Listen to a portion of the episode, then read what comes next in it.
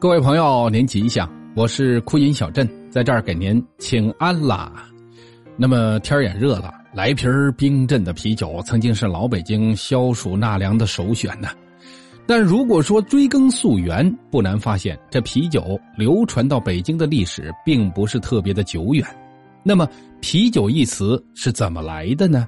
北京的第一家啤酒又是建于什么时候？老北京提溜着暖瓶子排队买啤酒的事儿，您曾经经历过或者听说过吗？今儿呢，咱们就边喝边聊。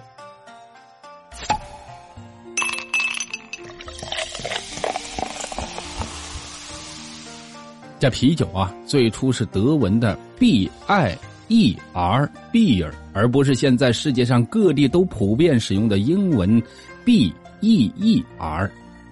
对此呢？汉语大词典中，它的解释是相当的明确。啤酒，德文 “b i e r” 的音译兼意译。在一八九七年十一月，德国人占领了山东青岛，也将啤酒带入了这座城市。由此，他们所称的 “b i e r” 一词呢，在青岛也广泛的使用。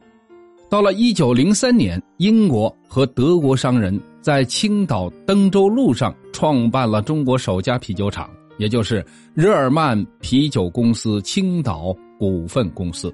所以呢，有人根据国外对啤酒的称呼，也就有了德国所称的 B I E R，英国所称的 B E E R，还有法国所称的 B I E R E，意大利所称的 B I R R E 等等。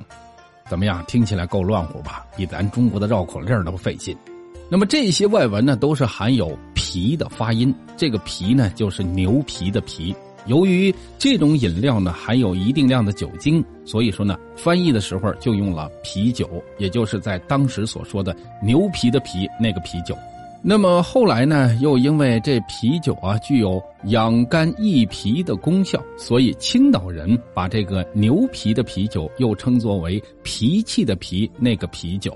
那么表示常喝这啤酒呢，可以养肝益脾。此后呢，这啤酒被演化为现在的口字旁的啤酒。一九二二年出版的《青岛概要》中便出现了“啤酒”两个字，这个“啤”呢，就是我们现在所说的这个啤酒。一九二八年出版的《骄傲志》中也有“卖酒，俗称啤酒”之说。啤酒一词最早是流行于中国的青岛民间。此后逐渐的在国内流行，而且呢沿用至今。由此可见，啤酒的“啤”字是由青岛人发明的。外国人在青岛设立啤酒厂之前，在汉字里边并没有这个字儿。咱们呀引申一下，还有人所说的“扎啤”，那么这“扎啤”在啤酒史话中这样写道：“扎啤系鲜啤酒或者生啤酒。”那为什么称之为渣而又不说是皮儿呢？有两种这样的说法。第一个呢是说英文的“罐”的音译，也就是 “jug”，它是由外文的音译而来。第二个呢是说的港澳的习惯称呼，它是从酿造工艺上来讲的。它的本质呢是酿制成熟的未经热处理的，在市场上以特定的方式出售的鲜啤酒，所以叫扎啤。那具体是哪一种说法，咱呀不去细究了啊！来，来上一口。一八六零年的时候，第二次鸦片战争之后，帝国主义列强强迫让清政府签订了一系列的不平等条约。那么，根据相关的条款规定，英国公使最先进驻北京东郊名巷，建立了使馆；德国等其他的列强也纷纷的在此建立使馆。那么这啤酒啊，是德国人最钟爱的饮品，几乎呢是走到哪儿就把这啤酒会带到哪儿。一八六二年的时候，德国设立了使馆不久，就把啤酒带入了东郊名巷，从此北京也出现了啤酒。德国人视啤酒为液体面包，每日必饮。那么据传呢，有这么一年的夏见天儿。德国人呢，在使馆的院子里边喝着啤酒，几个华工呢，在旁边清理花丛当中的杂草，干得满头是汗。于是呢，这公使夫人就把一杯啤酒递给了他们，让他们用此来解渴。但是这几位华工不知道这啤酒是什么物件啊，闻了闻，嗯，好难闻呢，便连连的摇头。这公使夫人啊，就把这酒杯愣塞到了一位华工的手里边，让他们去尝一尝。可是这位华工刚尝完了一口，就吐了出来哟。随后呢，就赶紧的来，你尝尝吧，递给另一位华工。那么他们也都喝了一口，都吐了，就像外地人喝北京的豆汁似的。这公使夫人只好是无奈的离开了，摇了摇头，哼，这么好的液体面包给您喝，您还不喝，口味够高的。公使夫人走了之后，这几位华工私下里边就开始嘀咕了：“这是什么酒啊？颜色黄了吧唧的，就像马尿；这味道苦了吧唧的，就像咱这儿的药汤子，远不如咱这儿的老白干喝着得劲儿啊！您瞅瞅，这家伙外国人都喝的什么呀？就这件事儿，逐渐的被传到了外边，这啤酒被戏称为马尿的事儿呢，也渐渐的流传开来。”根据八国联军目击记当中这样记载说呢，一九零零年八月，八国联军进入了北京，德国军队还把啤酒带入京城。当时存装啤酒的木桶是橡木制作，显得很笨重。八月中旬的北京天气还很热，德国士兵敞胸露怀，毫无顾忌的在街头畅饮啤酒，这是啤酒在北京最早的技术。随着历史的发展，政治的变革，辛亥革命推翻了清王朝。一些爱国的民族工商业者呢，也提出了“实业救国”的口号。已经在国外创办了多家百货商店的华侨商人张廷阁和郝生堂，他们两个人呢，同为山东今天的莱州市人。在长期的经商过程当中，接触了不少的国外新思想和新事物，逐渐萌生了兴办实业的想法。张廷阁一心想办一个电车公司，郝生堂则想开一个啤酒厂。都说这机会是留给有眼光、有实力的人。一九一三年的春天，山东福山商人朱克庚在京西玉泉山就办了。玉泉啤酒汽水公司，他改造了原来宫中御酒的配方，引进了西方啤酒汽水生产的技术，很快的就酿造出了第一批啤酒汽水，并首先送给了殉清皇室品尝，由此也得到了赏赐。之后呢，像柠檬啊、香蕉啊、樱桃这些白兰地，还有橘子、菠萝这些饮料呢，很快的也投入了北京的市场。话说呢，到了一九一四年，张廷阁和郝生堂回国，暂居北京。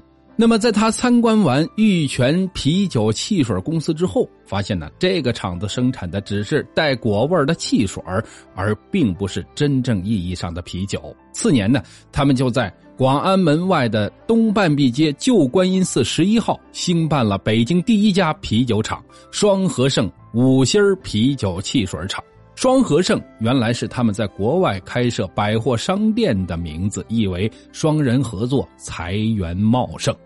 在建厂初期呢，这个厂子可是非常的简陋，只有糖化室一所，还有烤原料设备一套以及酒窖三处。以后呢，又进行了两次扩建，添置了自动烤原料设备一套，更换了大型装酒机两部，扩充酒窖八处。那么酒厂呢，采用了清宫御用的玉泉山的山泉水，所用的粮食多是选自于浙江，还有直隶徐水的大麦。制酒用的酒花是由捷克进口，酵母是由丹麦进口。它的产品呢，口感醇厚，具有浓郁的麦芽香气。张廷阁还在民国政府农工商部呢，把自己生产的啤酒和汽水注册为五星标牌。后来呢，由于人力不足，这个厂子呢就放弃了汽水的生产，集中全力进行啤酒的生产经营。一九二一年，五星啤酒在比利时布鲁塞尔举办的世界博览会上获得了两项大奖。一九二九年，又在巴拿马国际博览会上获得金奖。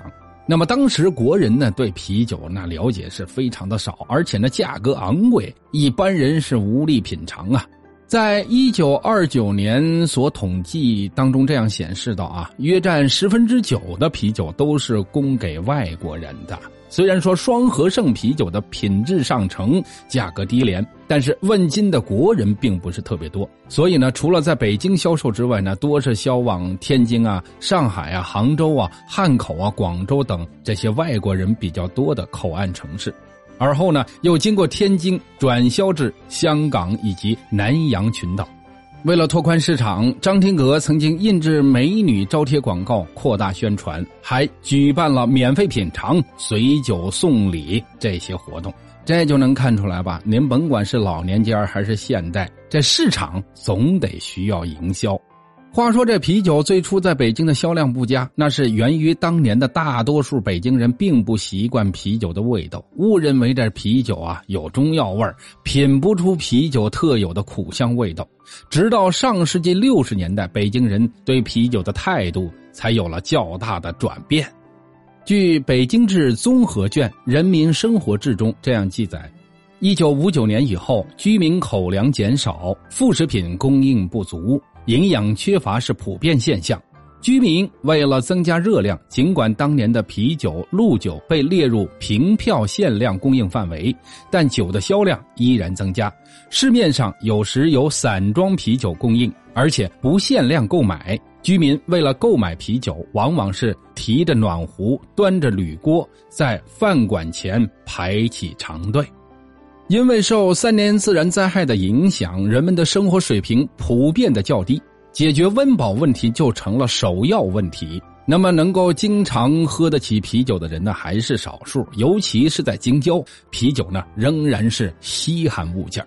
那么，从上世纪七十年代末开始，啤酒再一次进入了京城百姓的视野，那么饮用的人呢也不断的增加。但是，由于市场供应的紧张。京城的街头再一次出现了人们拎着暖水瓶排着长队购买散装啤酒的场面。有这么一段时间呢，不少的饭馆都贴出来买一升啤酒搭卖两盘菜的告示，让许多市民望酒兴叹呐。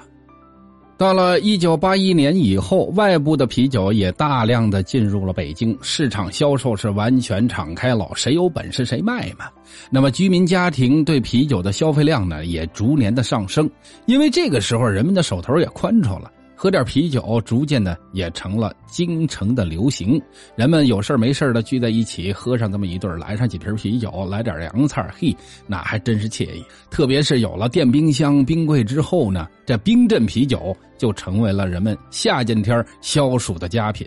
对于不少年轻人来说呢，最过瘾的并不是用杯子喝，而是直接用啤酒瓶子对着嘴儿直接的喝，美其名曰“吹瓶干”。每到三伏天的时候啊，您就看吧，在大杂院的房檐下、门道里边，还有大门前、街巷的餐馆里边，都能看见人们畅饮啤酒的情形。进入了上世纪九十年代，京城的啤酒供应更加充足，市场上已经很少见到散装的啤酒喽。每当聊起来这散装啤酒的时候呢，经历过这些个事儿的人呢，都对它有着特殊的感情。而且呢，感觉到那个时候的散装啤酒跟现在的瓶装啤酒的味道是绝对不一样。而且现在的装潢精美的瓶装啤酒，还有各种牌号的易拉罐啤酒，那比比皆是。到了超市里边，您就瞧吧，这啤酒的样数那叫一多呀，什么德国的，什么波兰的，美国的，还有中国的，什么黑啤等等，甭管哪口了，您有钱就能买得到。来吧，干着。好了，亲爱的朋友，今儿呢，我们就先聊到这儿了，喝的有点晕乎了，拜拜了，您嘞。